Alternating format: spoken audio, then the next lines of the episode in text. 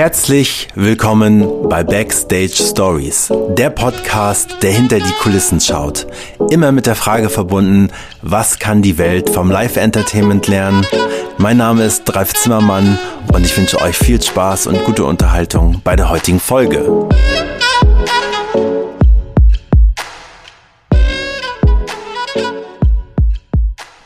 Einen wunderschönen guten Tag. Es ist wieder soweit ein neuer Gast, eine neue Folge und heute ist jemand zu Gast. Äh, in der Vorstellung habe ich mir überlegt, er ist kreativer Kopf, er ist Musiker und er ist ein Unikat im Puppenspiel. Deswegen sage ich Hallo und herzlich willkommen an Jano. Hey, hallo Ralf, schön, dass ich da sein darf. Sehr nett für die Einladung. Ja, sehr gerne und äh, toll, dass du Zeit gefunden hast. Ähm, zu Beginn möchte ich dir eine Frage stellen, wie äh, sonst auch immer in meinen Folgen. Ähm, auch wenn es gerade nicht möglich ist zu reisen.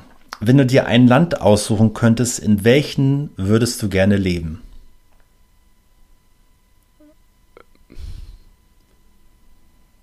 So viele habe ich noch gar nicht gesehen. ich, ähm, okay, dann äh, Da stehe ich jetzt total auf dem Schlauch. Dankeschön für die erste Eingangsfrage. Ich glaube, ich finde Deutschland eigentlich ziemlich geil, muss ich sagen. Also von den Rechten her, also, oder, also meinst du jetzt so von Sommer, Sonne, Sonnenschein oder, hm.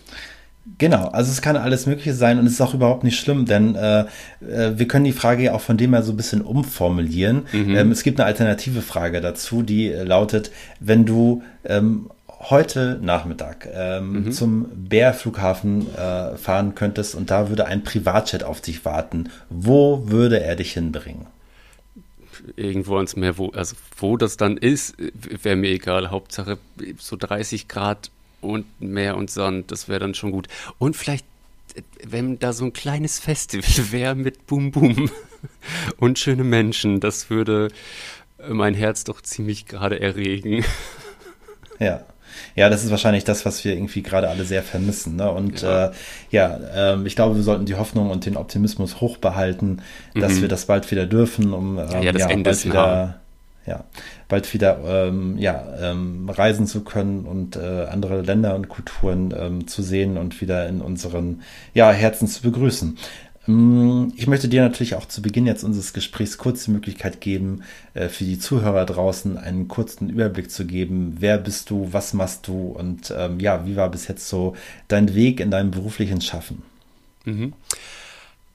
Also, wo fängt man da an? Also willst also die, die ganze, die ganze Rutsche von der Schule bis jetzt oder also wie nah darf es denn sein?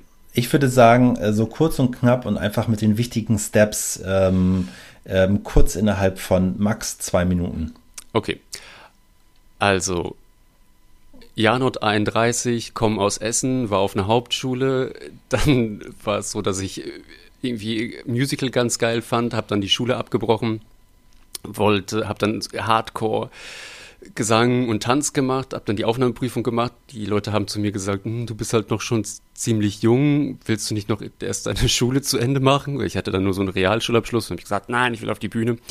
Bin parallel ans Alto-Theater gegangen, habe da plötzlich ein anderes Verständnis von Musik bekommen und dachte so, hm, okay, Musical ist schon ein bisschen komisch jetzt. Was ist, ist das denn mit dieser komischen Band und bla? Und dadurch, dass ich halt eine tiefe Stimme habe, hat sich, also haben sich die Hauptrollen ja sowieso dann zerschossen äh, für, also in diesem Musical-Dingsbums. Dann, das war bei meinem Schauspiellehrer aber total recht, dann habe ich dann für Schauspiel vorgesprochen, wurde dann in Berlin genommen, habe drei Monate Schauspiel studiert, das dann auch abgebrochen, weil mir das zu blöd war. Also ich habe mich dann mit Schauspiel auseinandergesetzt, war irgendwie ganz auf dem Theater und habe ich gedacht, ah, lustig, das, also hier spielt ja jeder immer so dasselbe, so der Funkige den Funkigen, dann die, immer die, die schreit dann die ganze Zeit nur rum und das ist die Powerfrau. Und auch was man in der Film- und Fernsehlandschaft so mitbekommt, das war mir irgendwie viel zu eintönig. Ich habe gesagt, nee, also auch durch mein schwules Dasein dachte ich so, ich werde schon so oft in Schubladen gesteckt, nur wegen diesem einen Merkmal. Ich will das jetzt nicht noch so, wie ich bin und das, was ich als erstes ausstrahle, irgendwie so besetzt werden dann habe ich so ein bisschen nach einer anderen Sache gesucht. Dann habe ich äh, kurz einen ganz anderen Abstecher gemacht, war dann drei Monate beim Bestatter, habe da eine Ausbildung gemacht. Und dann ging's, habe ich aber schon irgendwie gemerkt, okay, das ist aber auch total der falsche Pfad. Äh, ganz lustiger kleiner Sidestep da. Und dann dachte ich, okay, ich muss, ich brauche irgendwas für mich, wo es nichts mit mir, also was nichts mit mir zu tun hat. Und dann war es so ein bisschen, okay, entweder Tanztheater oder Puppenspiel. Ja, und die an der Volkwang wollten mich, wollten mich nicht haben. Und das war mir aber sowieso ganz recht, weil das hieß dann wieder zurück nach Essen. Und dann war ich ja sowieso schon in Berlin und dann wurde ich an der Busch genommen. Das war dann sowieso irgendwie so mein, äh, wie nennt man das, so mein, meine Rettung von dem Allen. Also, dass ich dann einfach irgendwas in die Hand nehmen kann und ich kann einfach alles sein und es hat nichts mit mir zu tun. Es tut so gut. Hm. Ende.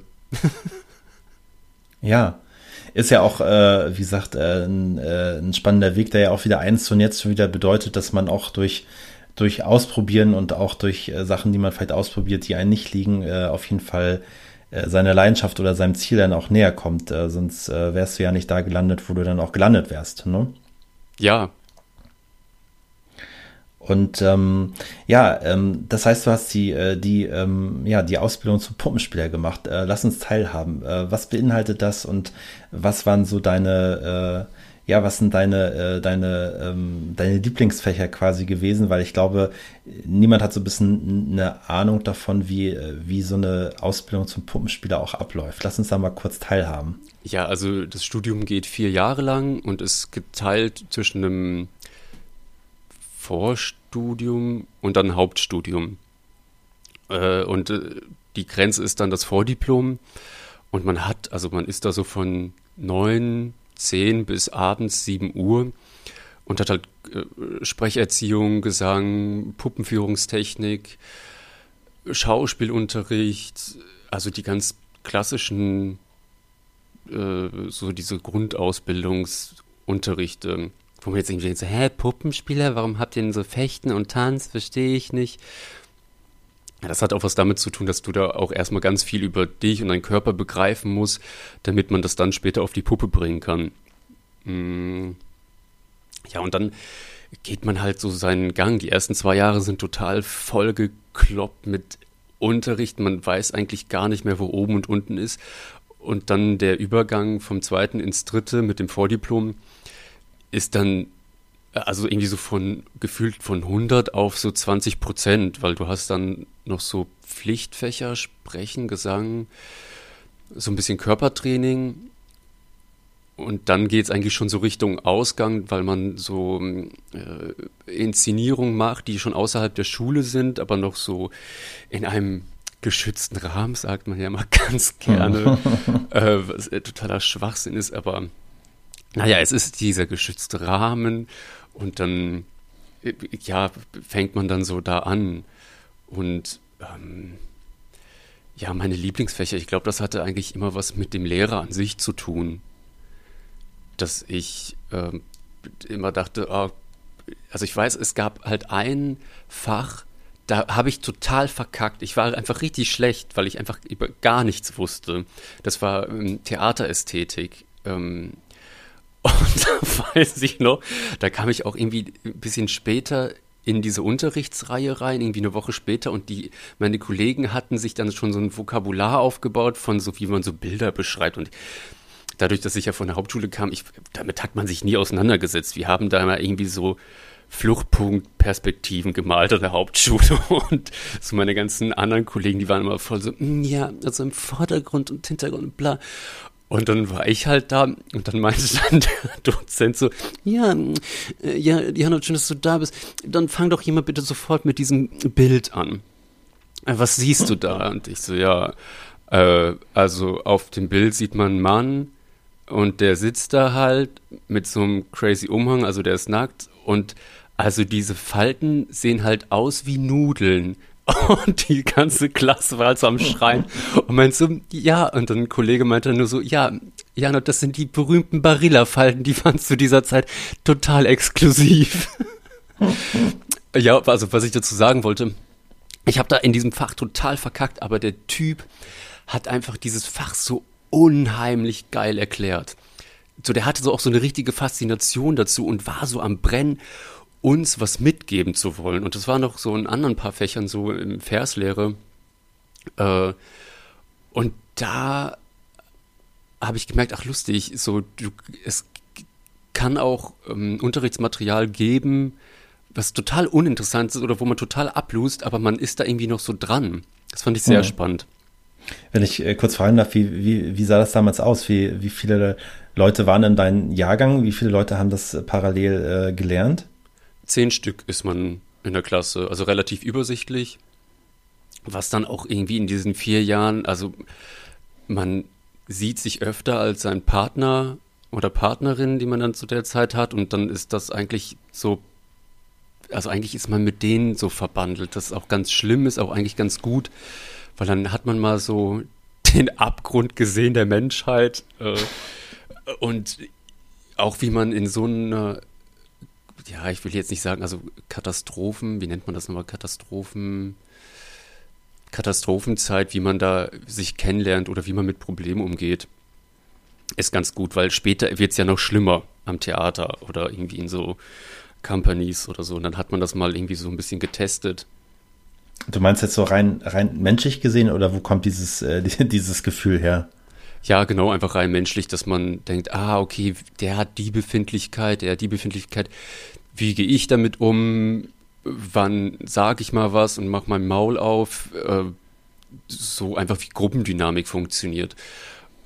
Und das ja. ist eigentlich so ein ganz, ganz gute Schule. Und das war auch eigentlich, das, was ich so oder rückblickend an dieser ganzen Hochschulzeit total spannend fand, war der Austausch mit meinen Kommilitonen. Also ja. das Aushalten der Befindlichkeiten, das Austauschen, wo befinden die sich jetzt gerade mit ihrer Angst. Und das war eigentlich total die gute Schule und nicht, was man da irgendwie gelernt hat. Also natürlich gab es da oder gibt es da Fächer, die einem aufs Pferd geholfen haben.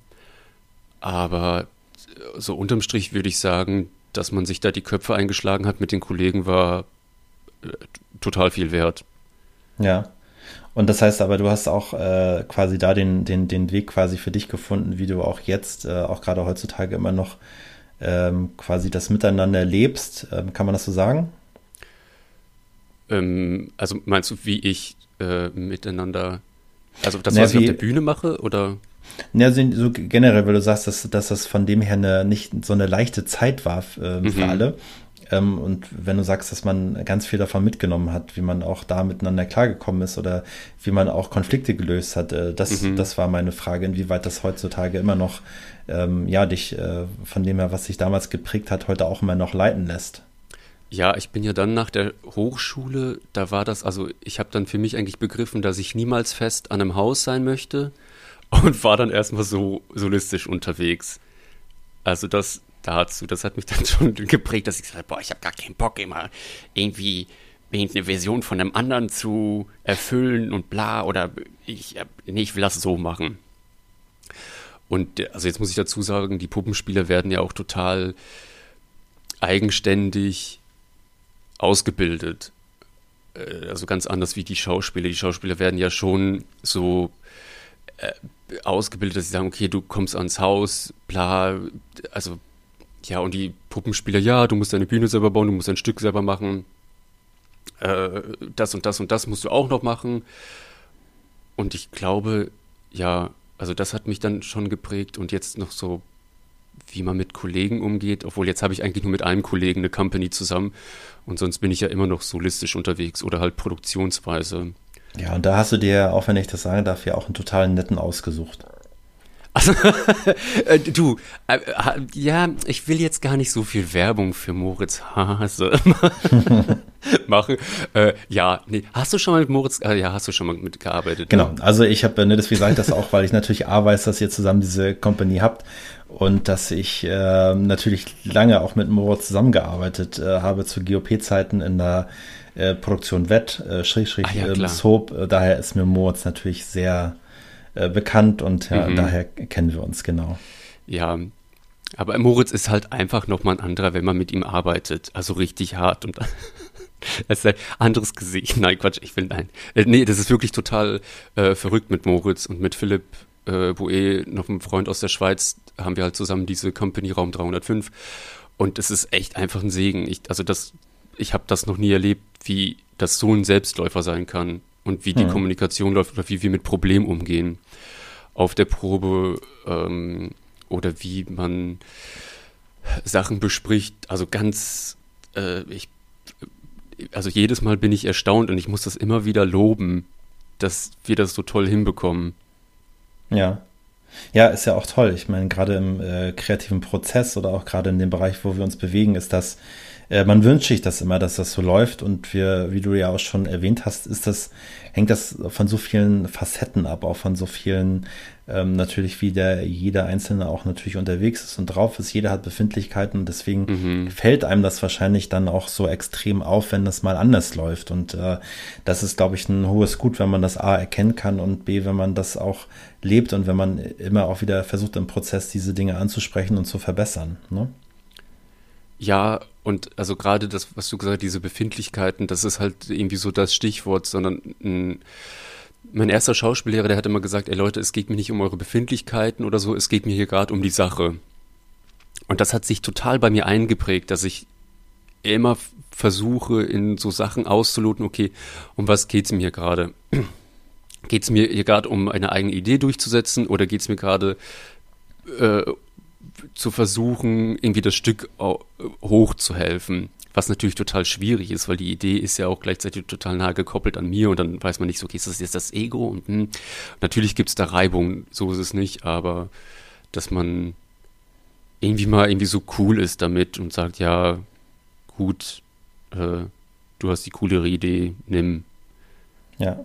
Jetzt, äh, weil du gerade das auch angesprochen hast, euer äh, Kollektiv oder die Zusammenarbeit mit Moritz und mit äh, Philipp, äh, lass uns doch kurz teilhaben. Ähm, äh, es trifft ein Puppenspieler auf einen Artisten. Ähm, ja, wie ist der Prozess, um was geht's und genau? Der Prozess in der Arbeit? Genau.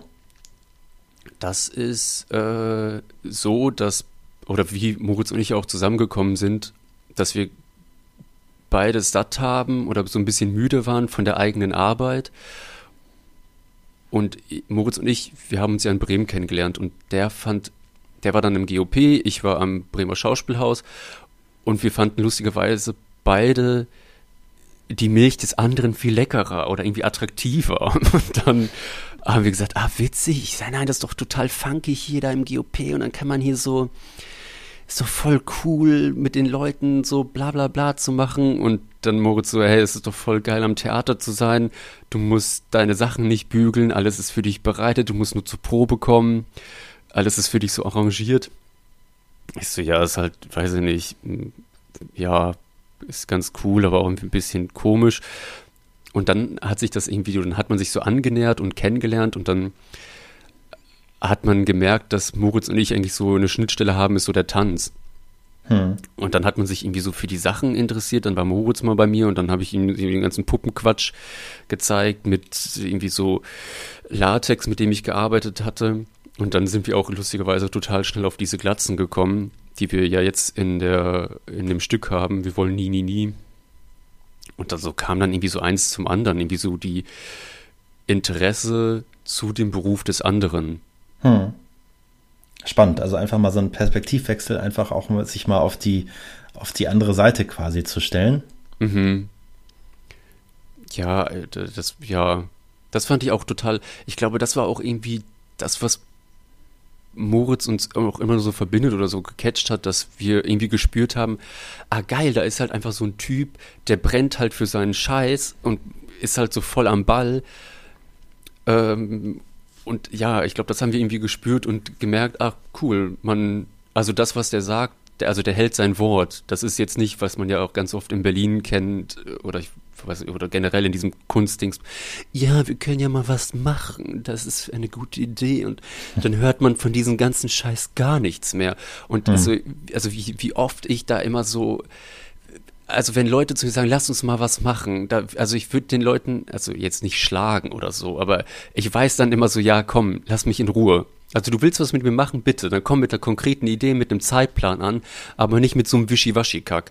Also ich kann das auch gar nicht mehr ernst nehmen, ich, ich ertrage das auch nicht mehr. Hm. Äh, das ja, sage ich nicht aus ja.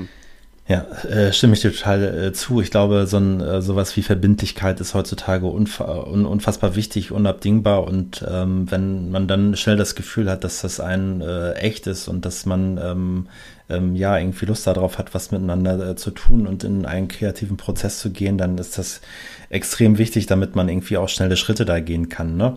Mhm. Genau, lass uns doch nochmal, ähm, nachdem du die, ähm, das Studium oder die, die Ausbildung abgeschlossen hast, wie war dein Einstieg in den Markt? Äh, was war so dein, dein erster Step in diese dann neue Berufswelt? Ja, ich habe eigentlich, mh, mm, muss man dazu sagen, äh, nicht so coole Erfahrungen gemacht mit der Hochschule. Und dann, also dann war ja dieser Genickbruch da im zweiten dass ich gesagt habe, okay, ich muss jetzt nur noch meinen Scheiß machen. Und dann war es so, dass ich ein Angebot bekommen habe von der Deutschen Oper, ein Stück zu machen. Habe ich gesagt, ja, cool, mache ich.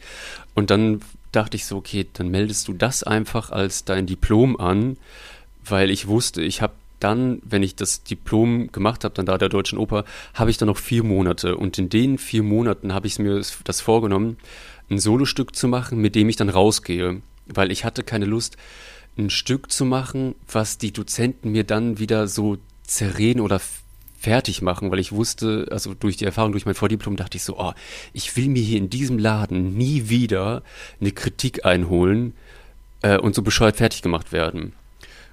Und dann war das für mich eigentlich so dieser Plan, dass ich dann halt das an der Deutschen Oper gemacht habe. Dann habe ich halt mein erstes Solostück dann gemacht. Äh, mein Ego zwingt mich dazu. Und das war dann so das Ticket nach draußen und dann, das war aber sowieso total funkig, weil ich habe dann gemerkt, okay, jetzt muss ich mal so anfangen, äh, Anfang viertes Jahr, also letztes Jahr, ich gehe so Richtung Ausgang. Ich muss mal anfangen, meine ganzen Kontakte wieder so zu refreshen. Und da war das einfach so krass, dass ich das Glück hatte, 2006 mit Neuenfels zusammenzuarbeiten. Und ich habe mich mit dem so ultra gut verstanden. Und dann habe ich ihn einfach angerufen, meinte so, hey, Neufels hier, Janot, ich bin jetzt fertig mit meinem ganzen Puppenquatsch. Ähm, und dann meinte er so, ja, es ist super. Ich komm, äh, dann komm doch vorbei. Und dann bringst ein paar Puppen mit. Und dann habe ich so Puppen mitgebracht und dem so in seinem Wohnzimmer oder Arbeitszimmer vorgespielt. Und dann hat er gesagt, ja, und dann habe ich noch so dem Videos gezeigt aus dem ersten Jahr. Und das war so ganz, ich hatte einfach nur so Puppenköpfe an der Hand und dann meinte er so, ja, genau das will ich haben und das äh, super. Und ich dachte so, what? Ich habe den gerade die voll die geilen Scheiß vorgespielt und jetzt will er so äh, Puppenköpfe auf Handgelenk. Geil. Ja, so what. Und das war dann aber sowieso total witzig, weil parallel dazu saß sein damaliger Assistent dabei. Und der meinte dann so, ey, sag mal, Janot, was machst du denn da im im März, März, Januar, Februar, im März, April, ist ja bis jetzt noch nichts. Ja, cool, ich mache eine Produktion in Russland, kommst du mit? Und so war eigentlich irgendwie mein ganzes erstes Jahr, also das war wirklich, ich habe aufgehört mit der Hochschule und mein ganzes erstes Jahr war voll. Also hm. total absurd. Also wirklich, ich bin aus Russland gelandet, das hört sich auch so bescheuert an, gelandet und dann zum Konzeptionsgespräch gegangen. Äh, zur Staatsoper. Und das war dann einfach nur so, ich dachte so, das ist ja völlig unnormal, dass ich da sofort das ganze erste Jahr so voll war. Ja, und dann war es ja, dann so, äh, ich bin hier sofort fertig, dann war es so, dass ich dann ja auch in dem Jahr auch ziemlich viel an Häusern gemacht habe. Und das zweite Jahr war dann nicht so cool, was auch irgendwie auch total egal war, weil ich war ja sowieso schon irgendwie von dem Jahr so ein bisschen abgerockt und ich hatte dann auch keine Zeit in dem Jahr so Akquise zu machen für mein Solostück, was dann aber so irgendwie so dann so reingeplätschert ist oder ich dann begriffen habe, wie ich fahren muss, damit das parallel laufen kann. Ja, ganz spannend. Ja. Ja, das ist natürlich ein total spannender Weg und ist ja auch wieder sehr ähm, großartig zu hören, dass vieles manchmal auch gar nicht so planbar ist, ne? sondern dass vieles einfach mit, ja, vielleicht manchmal auch ähm, ja, spontanen Begegnungen zu tun hat, um gerade in diesen äh, kulturellen Markt irgendwie auch Fuß zu fassen und da mhm. irgendwie auch äh, spannende Leute zu treffen. Aber über Russland musst du jetzt schon noch mal ganz kurz reden. Was hast du da gemacht? Wo warst du und wie, wie war die Zeit damals?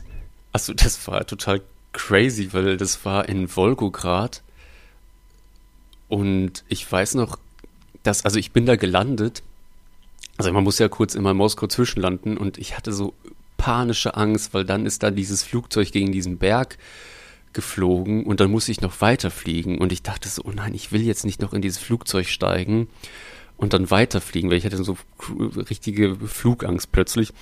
Und dann, ja, ich meine, ich konnte ja, also was soll ich denn da in Russland? Ich kann ja nicht mehr im Zug weiterfahren ähm, in Moskau. Und dann dachte ich so, okay, jetzt steigst du ein und dann weiß ich noch, ich im Flughafen ausgestiegen. Dieser Flughafen war in Wolgograd, also der, der war so die Eingangshalle 20 Quadratmeter groß. Und was aber voll geil war, die hatten also die haben das total durchgezogen, dass die so Flughafen gespielt haben. Die hatten in diesem 20 Quadratmeter Ding so ein Förderband für Koffer. Und du, also, die hätten das auch einfach so rausgeben können. Aber nein, die haben irgendwie diese drei Meter äh, Kofferband und man stand da so total gequetscht drumherum, was irgendwie so gar keinen Sinn gemacht hat, aber das fand ich total süß. So wenn schon, denn schon.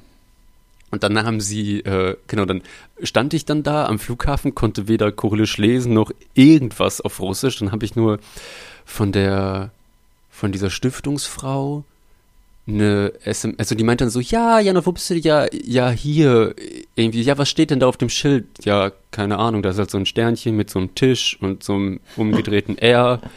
Äh, ja, ich schicke dir jetzt mal eine SMS mit einem Kennzeichen, äh, das ist dein Taxi, da steigst du dann einfach ein.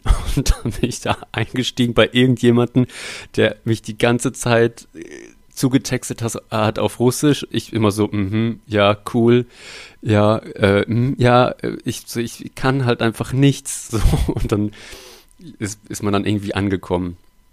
Und dann hat man ein Stück gemacht, zusammen mit zwei Schauspieler von dort und war dann die ganze Zeit in der Oper und hat da geprobt und gespielt. Und es war eine Stückentwicklung. Und es war, wir haben von Kafka der Bau gemacht, also es war so angelehnt. Auch also total verrückt, weil es gab, äh, also die konnten ja auch kein Deutsch, ich kein Russisch, aber es war dann schon irgendwie witzig, weil es gab immer eine Dolmetscherin, die simultan übersetzt hat, auch so ein junges Ding. Und das habe ich noch nie erlebt. Die hat halt, also wirklich simultan übersetzt. Währenddessen ich gesprochen habe, hat die halt gleichzeitig sofort auf Russisch geballert und dann übersetzt. Habe ich irgendwie so gesagt, ey Valeria, ganz ehrlich, wie kriegst du das hin? Also kannst du bitte, wenn ich spreche, ruhig sein? Ich kann mich ja nicht mal konzentrieren, dass wenn du, also wenn ich spreche, dass du das auf Russisch sagst. So, ich weiß gar nicht, wie dein Gehirn das macht. Also ich bin ja schon bei einer Sprache total überfordert. Ja, und das war einfach crazy, crazy Zeit, weil man also das war dann so im März und es war alles ganz, ganz, ganz kalt und grau und das einzig Bunte waren die Spielplätze und gerade Volgograd, also ehemalig Stalingrad, ist halt sowieso voll der, voll das Disneyland so von Krieg. Also überall gibt es immer irgendwelche Panzer und äh, auch die, diese Statue Mutter, Mutter Heimat, dann läuft man da so zu der hoch und aus den Steinen kommen da so crazy Geballer-Sound und schreiende Krieger und so. Es ist so, ja, verrückte Zeit. Ja, auf jeden Fall wahrscheinlich eine sehr äh, spannende Erfahrung für dich, die, die dir ähm, auf, auf äh, Lebenszeit irgendwie in Erinnerung bleiben wird. Das äh, klingt auf jeden Fall als äh, sehr, sehr spannend und äh, eine ja, tolle, abenteuerliche Zeit in, in Russland.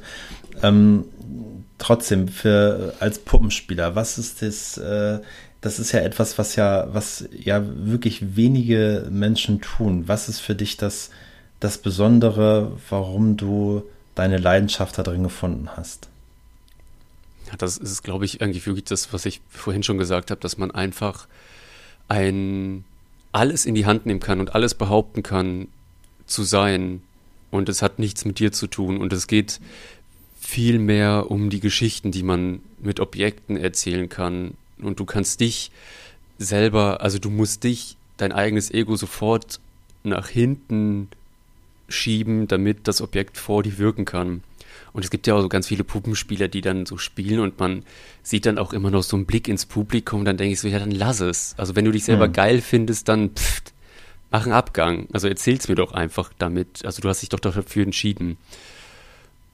Und einfach dieses, äh, also das diesen komischen Zauber da drin zu haben, irgendwie so totes Material zu haben, dass da dann so ganz Mushu-Pupu-mäßig äh, zum Leben zu erwecken und die Leute glauben das. also ja. ist halt ja. auch schon äh, gut. Ja, das ist ja irgendwie so das, äh, das Spannende, weil man selber natürlich jetzt äh, sich so gar nicht mit dieser Materie auskennt. Aber das ist ja das, was, was mich tatsächlich auch an dich so fasziniert, ist, dass, ähm, auch wenn es so ähm, äh, deine Videos sind, ähm, ähm, die ähm, an so vielen Stellen immer so eine so eine hohe Echtheit einfach haben, dass man sich oft fragt, wie geht das überhaupt und wie äh, schafft der äh, der Mann, dass, dass das so ähm, lebendig wirkt. Ne? Deswegen auch diese, ähm, was ich ja schon im Vorgespräch äh, äh, auch äh, schon mal kurz angedeutet habe, diese, diese Frage, die man sich natürlich immer wieder stellt, was braucht es, um eine Puppe zum Leben zu erwecken? Ähm, das, ich glaube, das hört sich jetzt ganz mega crazy kitschig an, aber du musst, also was brauchst du wirklich, also die, du musst diesem Ding da dienen oder du musst selber Gefallen daran haben, zu beobachten, dass das Ding gerade lebt. Und es hat so ein merkwürdiges, also du bist ja Spieler und Zuschauer gleichzeitig. Hm. Und man kann so verrückt eingreifen, aber auch irgendwie hat es dann so seinen eigenen Flow. Und wenn du das versuchst zu kontrollieren, ist scheiße, ist, kannst du, kannst du knicken. So, du musst, eigentlich ist es wie so ein, so ein Wegbegleiter. Ja, das hm. klingt so ganz kitschig, aber leider ist das so. Und wenn du halt nur irgendwie so anfängst, das zu, zu forcieren oder so oder mehr zu geben, dann weiß ich nicht. Ich habe dann immer das Gefühl, dass dann so Käse oder es gibt ja auch so Puppenspieler, die dieses Puppenspielding so ganz heilig sehen und so, also das, das lebt jetzt richtig, ne? Das, das, das atmet. Das ist für mich dann auch wieder zu viel. Das ist so eine, so eine scheinheilige Scheiße, mit der ich nichts anfangen kann. Hm. Also ist halt immer noch so ein Objekt. Ähm, und ja, man braucht halt nur so einen Abstand dazu, wenn man halt irgendwie so ja, verstehst du, was ich meine? Ja, völlig. Ich finde es okay. eine super, super spannende Aussage und ähm, ich glaube, ich glaube, darum geht's auch in den, ähm, oder das ist der größte Punkt, so dass man seinen eigenen Weg damit finden muss, äh, was fühlt sich auch für einen selber als richtig an, weil mhm. ähm, das ist, glaube ich, extrem wichtig, weil und die Aussage, die du gerade getroffen hast mit den äh, dass man selber auch Zuschauer ist, ist ja, ist ja genau das, ne? Ist, äh, dass man so auf beiden Seiten steht. Äh, sehr spannende Aussage, toll. Ähm, jetzt hast du, ähm, ja, oder habe ich dich gerade auch ähm, nach, äh, nach deinen kleinen Videos natürlich irgendwie auch angesprochen. Jetzt hast du ähm, ja gerade sehr aktuell mit, äh, mit, mit einem deiner kleinen Videos, die ja tatsächlich, oder das Video ist nur 15 Sekunden lang, aber was ja ähm, unfassbar äh, viral gegangen ist. Ähm, lass uns kurz daran teilhaben. Was ist passiert und wie schwierig wird es jetzt zukünftig sein, durch diesen unfassbar medialen Hype dich überhaupt noch buchen zu dürfen?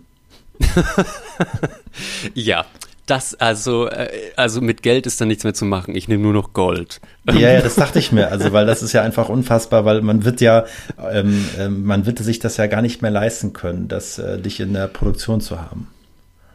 Ja, das ist, ähm, ich will da, also ich spiele auch nur noch für so crazy Häupter wie Angela Merkel, Biden und der Queen, habe ich für mich beschlossen.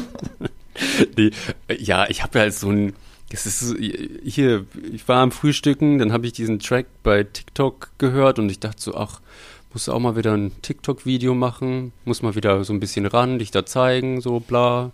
Und dann habe ich einen, einen Track gefunden, Puppe genommen, so, ich glaube, also siebenmal oder so durchgemacht, bis ich selber so dachte, okay, ist geil, online gestellt und dann so zwei Tage später, aber erst, weiß ich nicht, da saß ich mit Moritz, wir kennt ihn alle schon, ne? Wer ist Moritz? Ist aussieht der Typ vom Anfang, äh, saß ich beim Kuchenessen draußen im Gleisdreieckpark und ich guck so, ach, das ist ja witzig, guck mal hier, so 14.000 neue Follower, das ist ja schön. Und dann gucke ich nochmal und dann ist irgendwie so von einer auf der anderen Sekunde waren es dann plötzlich so 200.000 Follower. Ich dachte, ach du Scheiße. Ja, und dann war das irgendwie so ein Schneeballding, was ich bis jetzt eigentlich nicht, also mir, ich, mir fehlt, also ich weiß auch gar nicht, wie man, also, also genauso wie ich gerade stammel, so fühlt sich's auch an. Also ich kann das gar nicht fassen und ich denke, also ich sehe halt diese Zahl, jetzt haben sich glaube ich, 100,3 zwei Millionen Menschen diesen Clip angeguckt. Ähm, ich habe irgendwie, nee, eine Million, 1,4 oder 1,5 Millionen Follower bekommen. Ich, pff, ja, und denkt so, okay, crazy. Ähm, das ist, also ja, das ist dann jetzt passiert. Und ja, man kann es dann auch nicht beschreiben, warum und bla. ist dann, glaube ich, einfach wie mit der Liebe. Also die Liebe fällt dann hin oder wie mit dem Ding geht viral oder nicht. Ja. Löst das bei dir jetzt Druck aus, irgendwie äh, schnell nachliefern zu müssen? Also irgendwie, äh, wenn man, also was ja schon irgendwie abgefahren ist, ne? wenn man auf einmal irgendwie, ein, äh, ich meine, der Clip ist 15 äh, Sekunden lang und den gucken sich 102 Millionen an. Äh, du hast es in einer deiner Instagram-Story so äh, toll gesagt. Ähm, da waren es, glaube ich, irgendwie gerade 80 Millionen, ähm, als du gesagt hast, oh Gott, ganz Deutschland hat sich im Prinzip diesen Clip angesehen. Mhm. Ähm, ist das jetzt so, dass man damit, äh, gehst du damit jetzt anders um, weil du denkst, ah, jetzt hast du da so eine erhöhte Reichweite und jetzt äh, musst du da irgendwie schnell nachliefern? Oder wie fühlt sich das an? Ja, also ich muss sagen, also die ersten Tage war es wirklich so, dass ich dachte so, hm, okay, also ich möchte, also ich möchte schon wissen, wie weit ich damit gehen kann. Also, und ich meine, wir haben uns ja auch alle diesen Beruf ausgesucht, um gesehen zu werden das finde ich auch manchmal von so Kollegen, die sagen, die dann irgendwie solche Plattformen wie Instagram oder TikTok ablehnen, finde ich dann halt auch irgendwie so idiotisch, wie ich denke so, ey Leute, also das sind einfach andere Möglichkeiten, wie man sich noch zeigen kann, wie man eine Reichweite entwickeln kann. Und gerade die jungen Leute sehen das ja. Es wäre, äh, finde ich, total tödlich oder missachtend, wenn man das nicht irgendwie mal kurz so anteasern könnte oder sich irgendwie mal kurz damit auseinandersetzen könnte. Aber äh, das zu dem Thema. Aber ja, zu dem, ob es dann so Druck gemacht hat, ja, weil ich irgendwie dachte so, ah, okay, was wollen die Leute sehen und hm und hu und ha. Und dann dachte ich so, nee, Moment mal, du bist kein bescheuertes Influencer-Girl, das einfach so nichts hat. So, ich habe ja immer noch die Company oder komme ja aus einem so ziemlich so soliden Handwerk oder ich weiß ja so, wo ich bin. Und dass das, also das war natürlich so für die ersten Tage so ein Gedanken so total verlockend. Aber ich möchte mich nicht auf Zahlen reduzieren. Also das finde ich ganz, ganz tödlich, auch was meine eigene Kreativität angeht, dass ich mich da nicht legitimieren will oder dass ich sage so, ah, ich habe eigentlich heute Lust auf das, aber kommt's denn an? Ja, nee, also das, also das Risiko muss ich dann auch einfach eingehen oder das werde ich auch eingehen, weil mir ist das ehrlich gesagt zu blöd, da plötzlich der Clown zu werden, also dass ich das mache, was von mir gedacht wird, nee, verlangt zu werden. Wie, wie, ich ja. weiß gar nicht mehr, wie man diesen Satz spricht. Aber du weißt, was ich meine, ne? Völlig. Und ich, ich finde das ganz toll, was du sagst, weil es ist genau das, das eine, ähm, natürlich kann man diese ganzen Plattformen irgendwie sehr äh, beäugen und sagen, ah, das ist alles nicht gut, Datenschutz etc. Aber es ist ja genau das, gerade in dem Bereich, wenn man das nicht zumindest ausprobiert mhm. ähm, und für sich entdeckt, ob es etwas ist, womit man irgendwie sich auch nach draußen darstellen kann mit seiner mhm. Leidenschaft, mit dem, was man kann, auch mit seinen Besonderheiten, dann hat man da, glaube ich, auch eine große Chance vertan einfach. Und ich glaube, das Echtsein ist äh, etwas, was ähm, ganz wichtig dabei ist. Und deswegen mhm. kann ich dir nur gratulieren dazu. Ähm, also, weil das ist tatsächlich so, dass man äh, das natürlich an vielen Stellen, gerade in dem Bereich, manchmal so die eigene Selbstreflexion vielleicht manchmal ein bisschen zu kurz kommt. Ähm, und deswegen, ähm, die Zahlen, die sind natürlich einfach unfassbar äh, außergewöhnlich. Ne? Und deswegen äh, ist das sicherlich eine spannende Frage, wie, was das so dann auch auslöst. Aber wenn du das äh, nach wie vor so siehst, dann ist das ja ein total gesunder Umgang damit und ähm, dann äh, kann man damit ja auch einen guten eigenen Weg finden. Ja. Mhm ja, dann äh, bin ich auf jeden Fall gespannt, wie es da bei Instagram und TikTok äh, weitergeht. äh, ich selber bin, äh, habe auch noch nie irgendwie selber bei TikTok reingeschaut, aber habe das natürlich bei dir verfolgt und ähm, ja, das ist natürlich einfach äh, gigantisch, wenn man, äh, wenn man das, äh, wenn man so einen viralen Hit da landet und was ja auch toll war, dass ja sich die Leute das nicht nur angeguckt haben, sondern dass sie das ja auch als Vorbild genommen haben. Und ich habe dieses eine äh, Video nur gesehen von diesen Pärchen, wie die, die das dann äh, quasi in, in echt ohne Puppe nachgespielt haben. Ne? Mhm. Ja. Gab es da, gab's da noch mehrere Beispiele davon oder war das das, äh, was du geteilt hast, war das das einzige? Nee, also jetzt dieses Video nachgemacht oder kommentiert haben, also oder du kannst in TikTok halt in so ein Duett gehen. Das heißt, du nimmst mein Video und dann wird deine Kamera auch angeschaltet und äh, man hat so zwei Bildschirme, also mein Originalvideo und dann das von demjenigen, der das dann aufnehmen möchte oder irgendwie was dazu sagen möchte. Und in Interaktion gingen, glaube ich, mehr als 2000 Leute damit. Hm. Ähm, und haben irgendwie so so andere Videos damit gemacht oder irgendwie geheult vor, die, vor der Kamera, weil sie es so schlimm fanden. Äh, ja, also verrückt. Ich auch irgendwie ganz crazy Messages bekommen von Leuten äh, oder auch so ganz große Accounts, die mich dann angeschrieben haben und dann die Rechte wollten von mir, dass sie dieses Video haben können für ihre Plattform. Ja, ähm, witzig, ja, die ersten Tage war es schon irgendwie so aufregend. Und jetzt, ja, und ja, also jetzt, äh, also jetzt, also irgendwie nervt es mich ein bisschen, weiß ich, ähm, weil ja. Ja, äh, wie gesagt, ist ja, ist wahrscheinlich total spannend und ähm, äh, glaube ich, ähm, ähm, ja, man muss da seinen eigenen Weg für äh, mitfinden und ähm, ja, ich glaube, mhm. dass man sich da gar nicht so sehr unter Druck setzen sollte und ähm, aber äh, was anderes vielleicht noch und das ist natürlich gerade für die Zeit, wo gerade nicht so viel möglich ist, äh, ist das ja wahrscheinlich auch eine willkommene Abwechslung oder was ist so dein äh, dein, äh, wie hast du dir die letzten Wochen, Monate ja, äh, geplant, dass du halt, ähm, dass du halt nicht in so ein, ja, in so ein äh, Pandemieloch quasi fällst, sondern hast du dir bestimmten äh, Rahmen gebaut äh, von wiederkommenden Dingen, damit du ja heil und gesund durch diese Zeit kommst? Äh, ja, und lustigerweise gehörte da dieses TikTok-Ding dazu, dass ich gesagt habe, okay, jetzt, also ich meine, diese Videos drehen ist halt auch gleichzeitig üben. Hm. Vor der Kamera mit Puppe, okay, wie sitzt was, in welchem Winkel muss der Blick sein, damit die Puppe noch wirkt. So, und das ist irgendwie eine ganz gute, also einfach nur so rein technisch zum Trainieren ganz geil. Und dann hat man halt noch diesen Nebeneffekt, dass man diese Videos rausballern kann. Mm, und ich glaube, ich würde behaupten, wenn es jetzt Corona nicht gegeben hätte, wäre dieses Video gar nicht explodiert, weil es hocken sowieso alle zu Hause an ihrem Handy äh, und gucken das. Also, oder also könnte ich mir schon vorstellen, dass das dazu beigetragen hat. Auch dass diese App halt während dem Lockdown so oft runtergeladen wurde von verschiedenen Usern. Hm. Ja, sonst, äh, nicht, man steht halt auf, dann macht man Haushalt, macht Videos, dann trainiert man. Äh, dann zum Glück fangen jetzt Ende Januar die Proben mit Moritz an, weil wir wollen eine Trilogie machen von Wir wollen nie, nie, nie. Und jetzt machen wir halt das zweite Stück oder doch. Das, damit fangen wir an.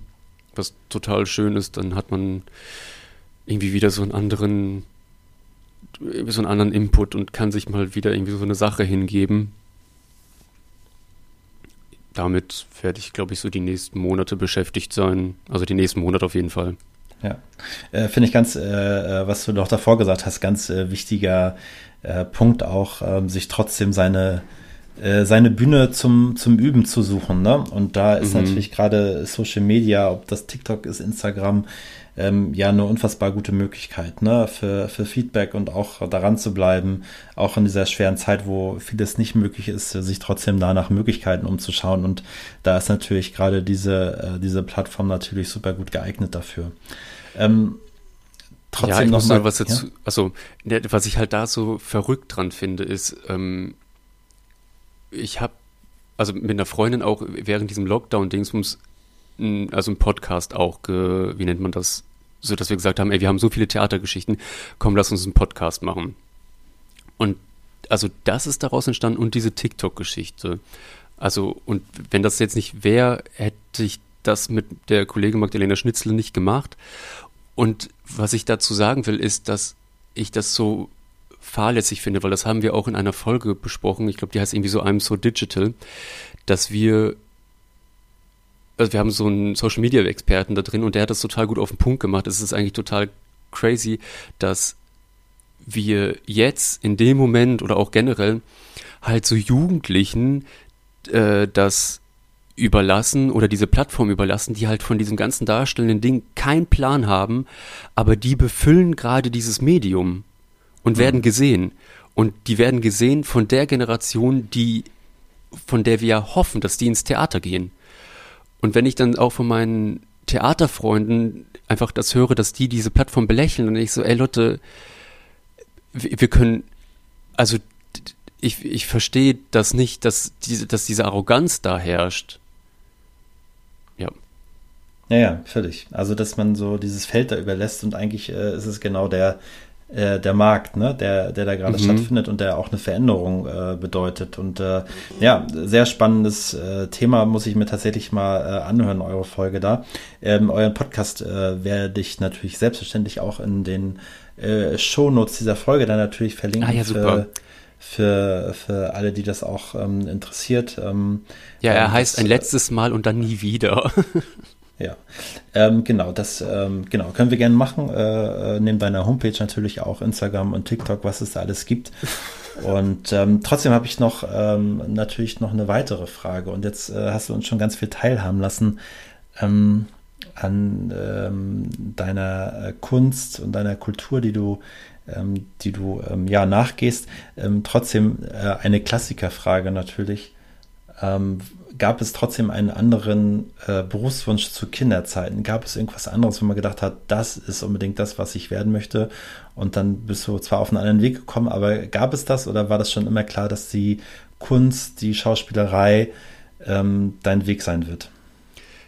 Ja, also ich wusste ab der dritten Klasse, dass ich auf die Bühne wollte, weil ich war mit meinen Eltern, die haben mich, als ich acht war, zu Les Miserables mitgeschleppt und dann dachte ich so, wow, wie geil ist das denn mit diesem Drehbühnen-Quatsch und dann diesen Boom Boom Pang.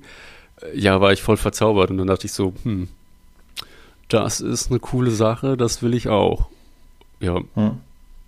Ja, ist ja, äh, ist ja eine super Sache, wenn man das für sich äh, dann auch schon in so jungen Jahren ähm, findet. Ne? Ich glaube ja auch, ähm, nehmen, was du auch gerade gesagt hast, dass man so, äh, auch wenn es so eine digitale Plattform ist und den vielleicht den jungen Leuten überlässt, ähm, aber ähm, das ist ja diese ähm, Orientierungslosigkeit vielleicht manchmal, die ja, die man oft heutzutage sieht, weil man nicht genau weiß, in welche Richtung man gehen möchte, dass das ja dann umso schöner ist, wenn man von Anfang an klar weiß, das wird mein Weg sein. Ich möchte auf die Bühne, auch mhm. wenn ich mhm. vielleicht noch nicht ganz sicher bin, ob als Schauspieler, als Tänzer, als äh, Puppenspieler, aber dass das auf jeden Fall der Weg ist. Das ist ja ähm, total glorreich, toll und äh, ähm, steht, glaube ich, vielen heutzutage einfach ein Weg für sich, so einen kleinen Weg einfach zu finden und aufzumachen. Ne? Dafür ist das, das Angebot einfach zu hoch. So. Mhm. Ja, ja. Äh, genau, können wir, es, es äh, gibt sicherlich auch daraufhin ganz viele äh, verschiedene Aspekte, ähm, aber ich glaube, dass, oder das sieht man heutzutage ja oft, dass das ähm, durch äh, manchmal gar nicht so einfach ist, da so eine Orientierung für einen ähm, zu finden.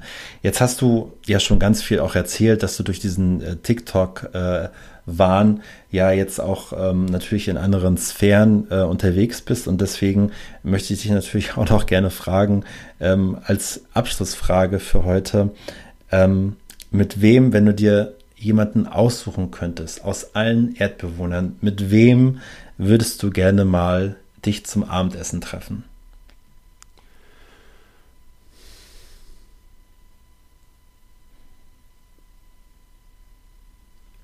Ah, scheiße, da stellen sich für mich so, so irgendwie so ganz viele andere Fragen erst. Hm. Zum Beispiel? Möchte ich mit demjenigen ins Bett?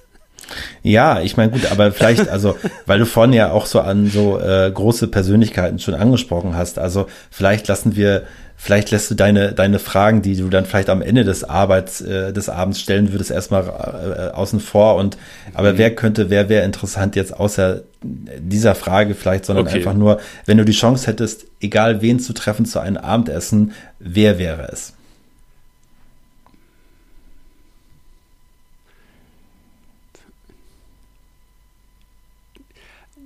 Also, Ralf, ganz ehrlich, erst die Eingangsfrage, ja, mit der ich überfordert war.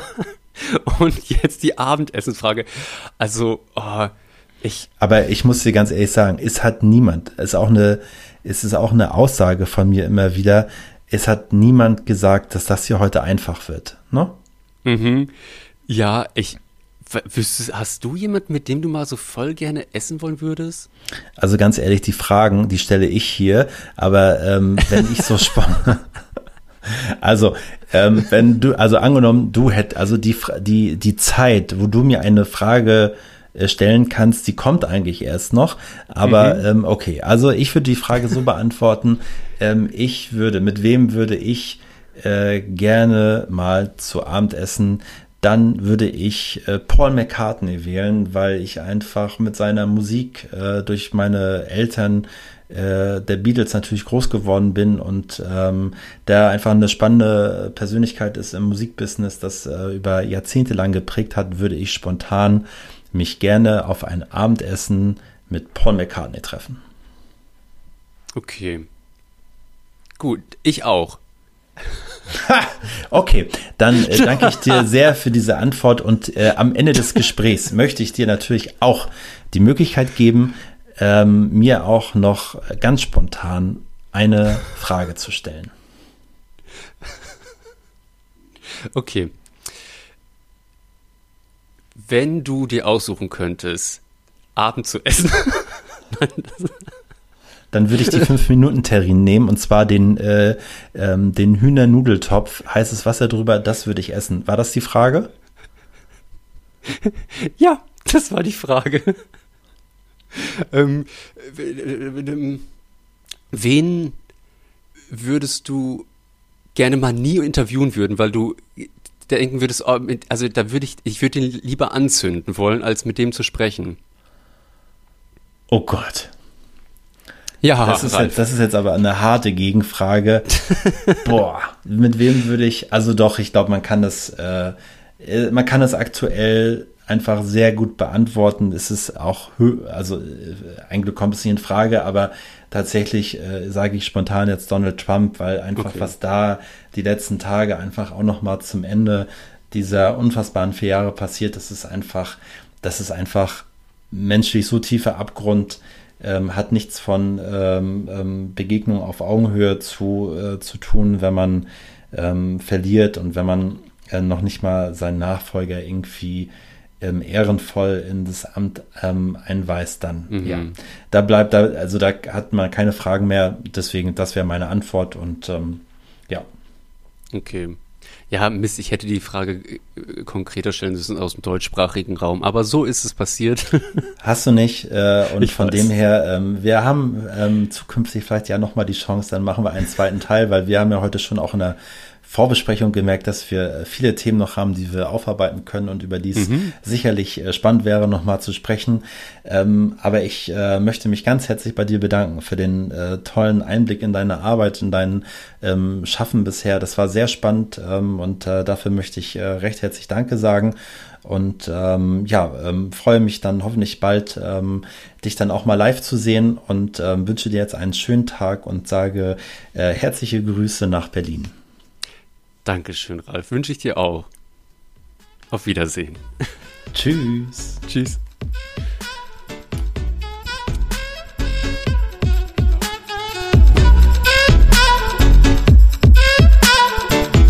Das war sie, die heutige Folge und ich möchte mich herzlich bedanken bei euch für euer Zuhören und gleichzeitig euch einladen für kommende Woche, wenn es wieder heißt Entertain Your Life und bis dahin sage ich ciao und tschüss aus Hamburg, euer Ralf Zimmermann.